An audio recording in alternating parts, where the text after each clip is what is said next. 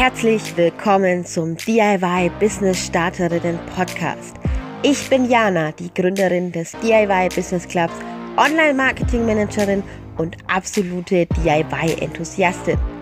Als DIY-Business-Gründerin weiß ich genau, wie es dir geht und was dich erwartet. Also, worauf wartest du?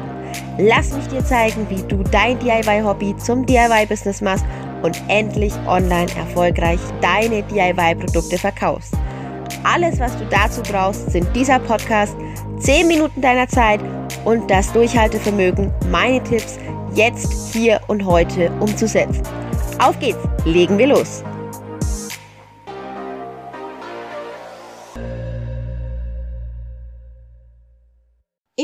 Wieder sonntags. Nein, Spaß, natürlich nicht immer wieder sonntags. Aber heute ist Dienstag und damit starten wir in eine neue Folge mit dem DIY Business Starterinnen Podcast.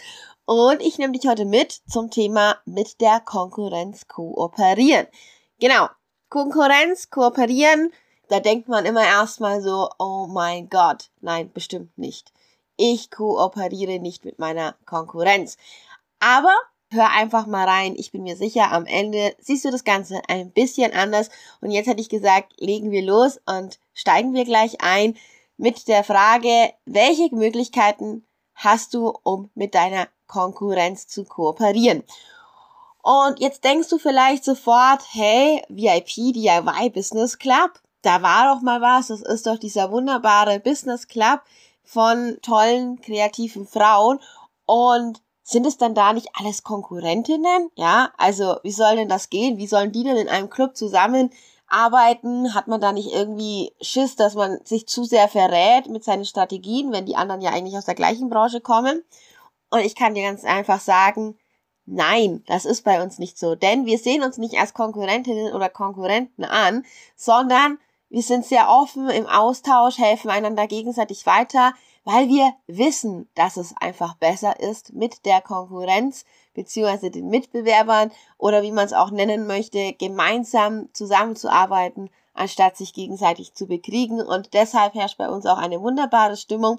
Wenn du diese Stimmung mal ausprobieren möchtest, dann einfach 14 Tage lang für einen Euro in den VIP-Club kommen, den ganzen VIP-Club mal testen und schauen, ob es dir zusagt. Ich bin mir sicher, du wirst dich auch bei uns wohlfühlen.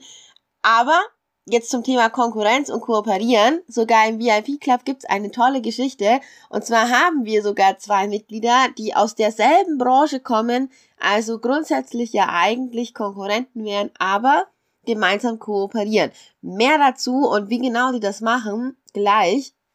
Jetzt erstmal steigen wir ein mit dem Thema, was ist eigentlich die Konkurrenz oder wie definiert man Konkurrenz? Und für Konkurrenz gibt's ja bekanntlicherweise die unterschiedlichsten Namen. Zum einen natürlich Konkurrentin, zum anderen aber auch zum Beispiel Mitbewerberin. Und was ich auch gehört habe, ich glaube, es war sogar eine hier aus dem DIY Business Club, die gesagt hat, hey, nenn's doch nicht Konkurrenz, nenn's doch nicht Mitbewerber, nenn's doch einfach Mitmarktbestreiterin. Und ich fand diesen ja diese Bezeichnung so toll, auch wenn ich sie nicht immer richtig aussprechen kann, aber mit Marktbestreiterin finde ich trifft's ganz gut und Konkurrentinnen, Mitbewerber mit Marktbestreiterinnen sind im Endeffekt andere kreative Frauen, Männer, Unternehmen, die auf demselben Markt wie du agieren. Und dann unterscheidet man in der Betriebswirtschaft natürlich auch nochmal zwischen der direkten Konkurrenz und der indirekten Konkurrenz. Und ich versuche dir das jetzt mal anhand der DIY-Produkte zu erklären. Ich habe mir da ein paar Beispiele rausgesucht und nicht anhand irgendwelcher großartiger wissenschaftlicher Erklärungen, weil die versteht meistens kein Mensch. Also, nehmen wir mal an, wir reden von einer direkten Konkurrentin, ja? Dann würden wir von einer Person reden, die das gleiche Produkt wie du anbietest. Also zum Beispiel das Thema Tasche, ja. Nehmen wir an, du nähst eine Tasche, dann würde die andere auch eine Tasche nähen. Natürlich, wenn du eine Handtasche hast, dann auch eine Handtasche, ja. Ähm, das ist das eine. Nehmen wir an, Hundedecke, ja. Du machst eine Hundedecke, Deine Konkurrentin macht auch eine Hundedecke. Egal, ob die Farbe sich unterscheidet, das Material sich unterscheidet, das wäre die direkte Konkurrenz. Und das gleiche übrigens auch beim Thema Haarreif oder Haartuch deine Konkurrentin würde in dem Falle, wenn sie eine direkte Konkurrentin ist, ebenfalls ein Haarreif oder ein Haartuch erstellen. Genau. So.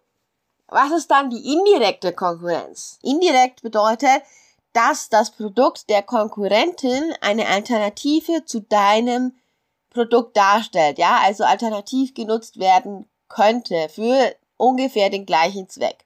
Beispiel Tasche. Indirekte Konkurrenz wäre Tasche, Konkurrentin produziert Rucksack oder ähm, Mäppchen, was man halt sich da so anderweitig umhängen kann, ja, also diese Bauchtaschen zum Beispiel, das wäre ja dann auch eine indirekte Konkurrenz zu deiner ganz normalen Tasche. Oder aber indirekte Konkurrenz, Hundedecke, Hundekissen oder Hundekörbchen. Der gleiche Markt wird angegriffen, weil es geht immer darum, dass der Hund einen Platz bekommt.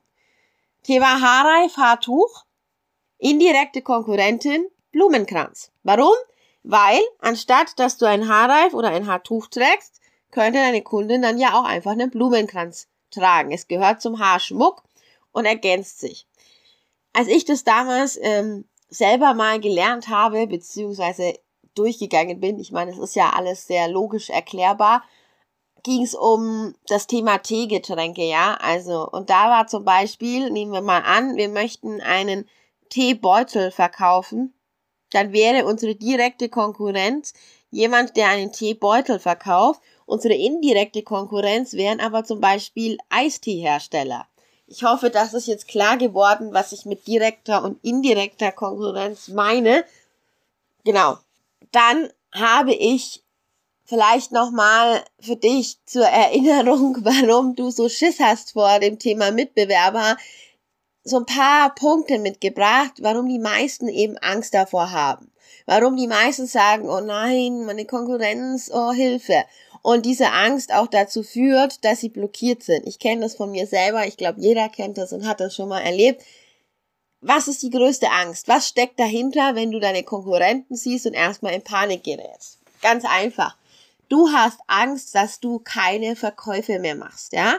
Du hast Angst, wenn du mit jemand anderen kooperierst, wenn du jemand anderen erwähnst, dann lockst du deine Kunden dorthin, verlierst sie und du selber verkaufst nichts, aber der andere schon und du gibst am besten noch Geld dafür aus, dass der andere bei jemand anderen kauft. Auch hat man oftmals Angst, abgekupfert zu werden, ja? Also einfach kopiert zu werden. Und ich spreche jetzt hier aus eigener Erfahrung. Ich kenne diese Angst und tatsächlich ist mir das auch schon passiert, weil ich grundsätzlich immer sehr offen bin und der Meinung bin, hey, lass uns lieber kooperieren, anstatt uns gegenseitig zu bekriegen. Da ist es mir dann leider auch schon passiert, dass ich dann halt nicht kooperiert wurde, sondern beziehungsweise kopiert wurde, ja. Komfort ist aber so. Und dadurch natürlich dann auch schlechte Erfahrung, ja. Angst kommt auch oft daher, dass man selbst schon schlechte Erfahrungen gemacht hat.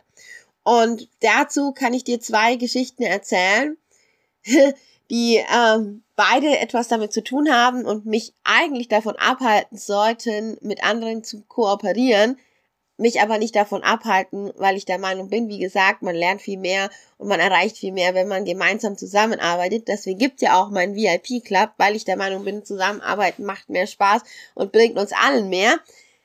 Das eine ist, ich bin gestartet damals in mein Business mit null, ja, also paar Kontakten offline, aber ansonsten null.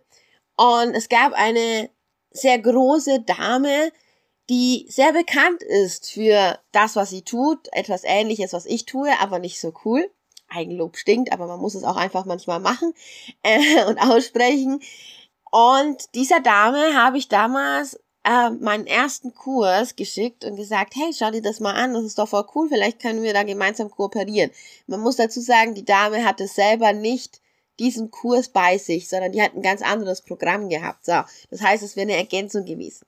Doch anstatt, dass die Liebe einfach sich diesen Kurs mal anschaut und sagt, hey, cool, hat sie was gemacht? Den Kurs einfach angeschaut, kopiert und für sich einfach selber vertrieben. Richtig miese Sache, hat dazu geführt, dass es nicht diesen einen Kurs gibt, Website-Kurs, sondern dass es von mir mittlerweile einen VIP-Club gibt und ich damit zu ihrer direkten Konkurrentin geworden bin. Du siehst also, ähm, im Endeffekt hat sie sich ihr Graf selbst geschaufelt, und mir Auftritt gegeben. Und damit du das nicht machst, kooperier doch lieber mit deiner Konkurrenz, anstatt dass du sie versuchst auszustechen oder noch besser zu kopieren, denn langfristig wird das für dich nicht gut enden. Gleiche Geschichte, weil ich gesagt habe, zwei Geschichten passiert mir natürlich auch mit dem VIP Club. Immer da, wo man in Anführungszeichen die erste ist oder etwas entdeckt hat, was andere noch nicht haben, gibt es natürlich Leute, die das nachmachen.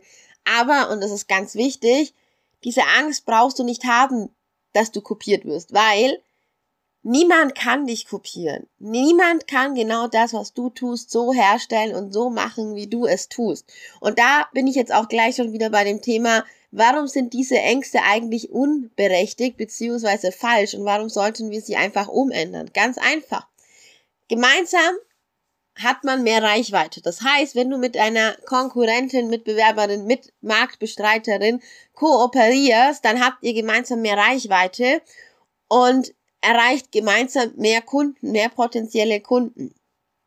Zweiter Punkt, Kunden kaufen bei dir wegen dir, ja, weil sie deine Emotionen, deine Geschichte mögen, weil sie eine Verbindung zu dir spüren.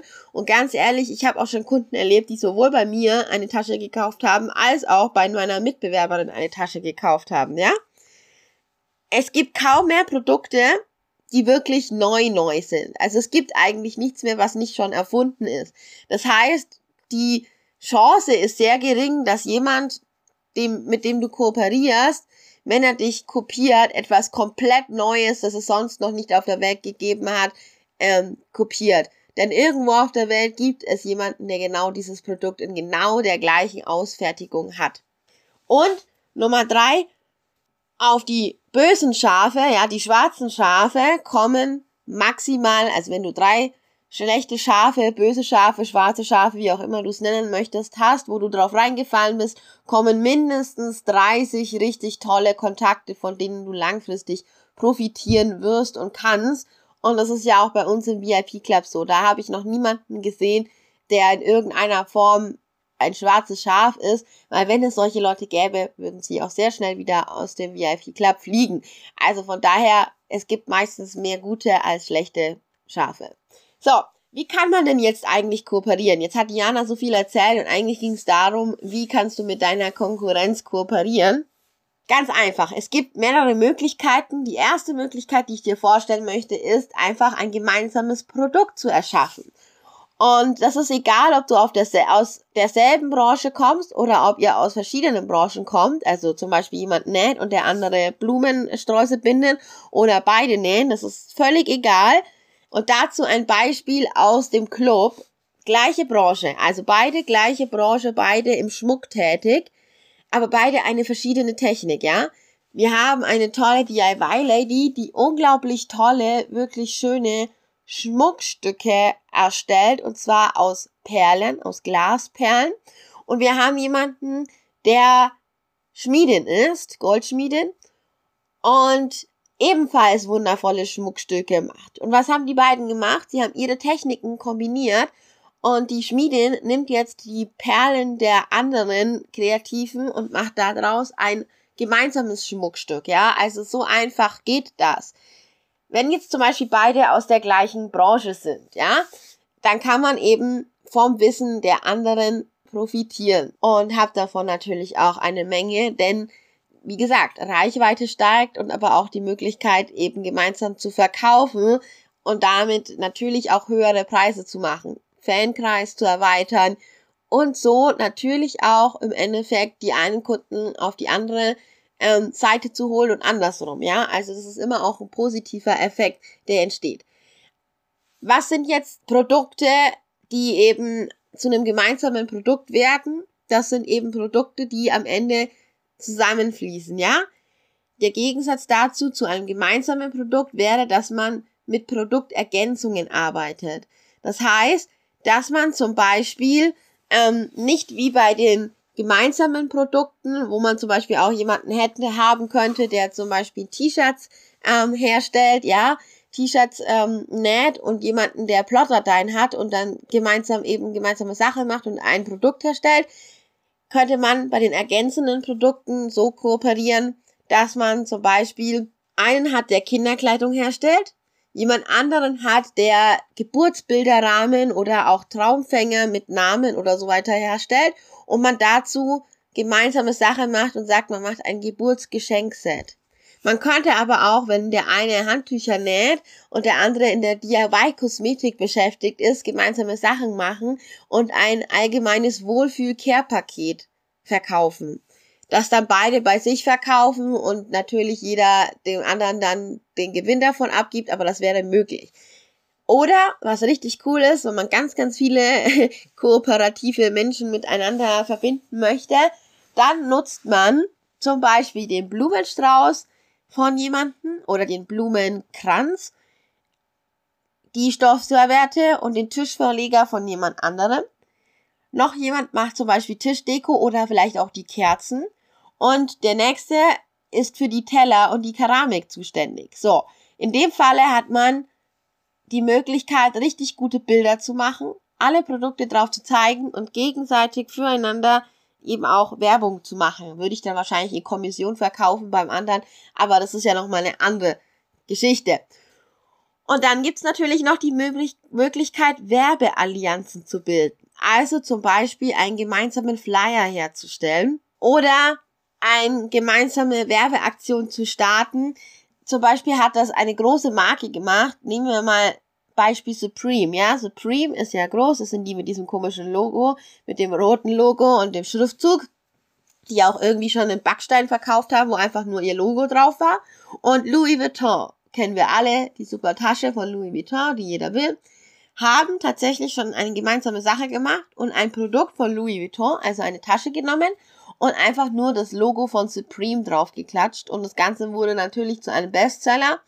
Beide haben profitiert Supreme von Louis Vuitton, weil Supreme dadurch sein Markenansehen natürlich gesteigert hat. Für Louis Vuitton steht ja für Exklusivität und für Qualität und so weiter.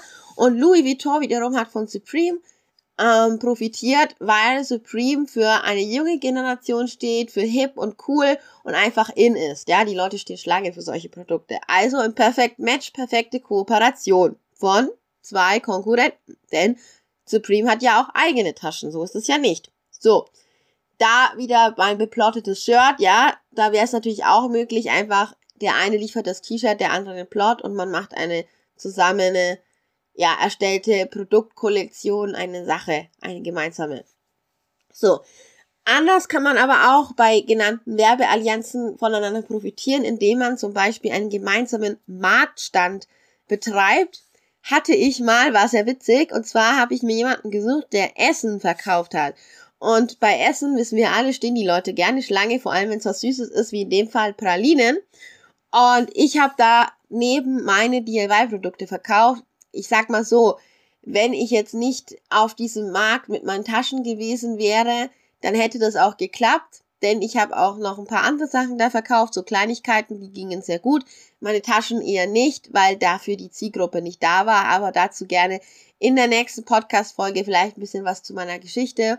Und ähm, ja, dazu jetzt nicht viel mehr, aber das wollte ich nochmal sagen. Also es ist auch möglich, gemeinsame Sache bei einem Marktstand zu machen. Und jetzt kommen wir noch zu zwei wichtigen Punkten, nämlich einmal, wie findet man eine Kooperation und einmal, wie startet man denn auch eine Kooperation?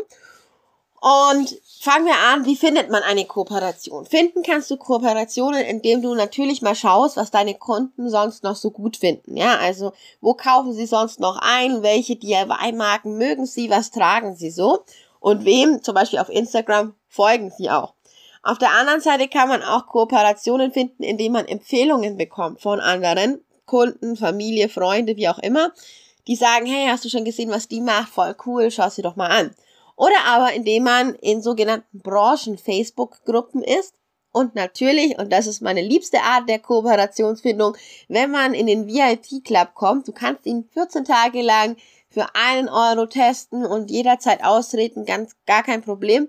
Da findest du auch immer ganz tolle DIY-Ladies, die offen sind für Kooperationen und gemeinsame Sachen und den Drive, der dahinter steckt, der ist einfach unglaublich. Du siehst schon, ich schwärme immer von meinem VIP-Club. Das will ich eigentlich gar nicht so sehr, aber ich bin einfach so überzeugt davon und liebe ihn so sehr. Und schau gerne mal in den Show Notes, da findest du den Link, da kannst du dir auch mal anhören und anschauen, was andere zum VIP Club sagen. Also, das ist eine Art und Weise, wie man Kooperationen findet, finden kann. Und eine zweite Art und Weise ist, wie startet man eine Kooperation? Ganz einfach, indem man mal anfragt. Ein DM schreibt, eine E-Mail schreibt, telefoniert oder einfach mal kurz sagt, hey cool, ich würde gerne mit dir kooperieren. Und wenn du jetzt Lust hast, bei der nächsten Runde des Kreativstarterinnen Kongresses dabei zu sein und zu kooperieren, diesmal mit dem VIP Club, von der Reichweite zu profitieren. Bei der letzten, äh, beim letzten Kongress waren über 1000 DIY-Ladies dabei. Dann schreib mir doch einfach mal an info at diy-businessclub.de und setz dich mit mir in Verbindung. Ich freue mich, wenn du Lust hast, da ein Interview zu geben. Und ansonsten, wenn du immer noch nicht so genau weißt, wie du das jetzt mit den Kooperationen startest, dann hol dir unbedingt das Durchstarter-Kit. Den Link dazu findest du ebenfalls in den Show Notes. Und da hast du dann auch noch einen sogenannten Kooperationsplaner, wo du nochmal alles aufschreiben kannst, wo du deine Ideen sammeln kannst und ja, auch nochmal ein paar Infos dazu bekommst. Nicht nur natürlich zum Thema Kooperationen, sondern auch noch zu viel, viel, viel, viel mehr, was alles so wichtig ist im DIY-Business. Und jetzt hätte ich gesagt, Kooperation let's go. Wenn du Bock hast, wie gesagt, schreib mir und ansonsten für dich nochmal, denk dran, es ist immer sinnvoller, sich nicht das eigene Grab zu schaufeln, indem man eine Kooperation ablehnt, sondern lieber mit einer Kooperation loszulegen und gemeinsame Sache zu machen. Man erreicht viel mehr, man hat viel mehr Spaß und überhaupt finde ich, dass die Welt da draußen noch so viele DIY-Produkte braucht, nötig hat, da wird deines sicher nicht untergehen. Wenn du die richtige Strategie anwendest, dann wirst du das auch verkaufen, egal ob du mit anderen kooperierst oder nicht. Im Gegenteil sogar fast noch mehr, wenn du mit anderen kooperierst. In dem Sinne wünsche ich dir jetzt einen wundervollen Dienstag und bin ganz stolz drauf tatsächlich, dass diese Folge sogar ein bisschen länger geworden ist als die anderen, denn das Feedback von euch kam immer, Jana, mach doch mal ein paar längere Folgen. Hier, bitteschön, das ist eine der längeren Folgen. Und dann sehen wir uns nächste Woche Dienstag wieder im nächsten Podcast. Vielleicht ein bisschen das Thema meine Geschichte. Wir gucken mal. Irgendwas wird sich auf jeden Fall finden. In dem Sinne, einen schönen Tag dir. Let's go. Starte deine erste Kooperation. Und wehe, wenn nicht.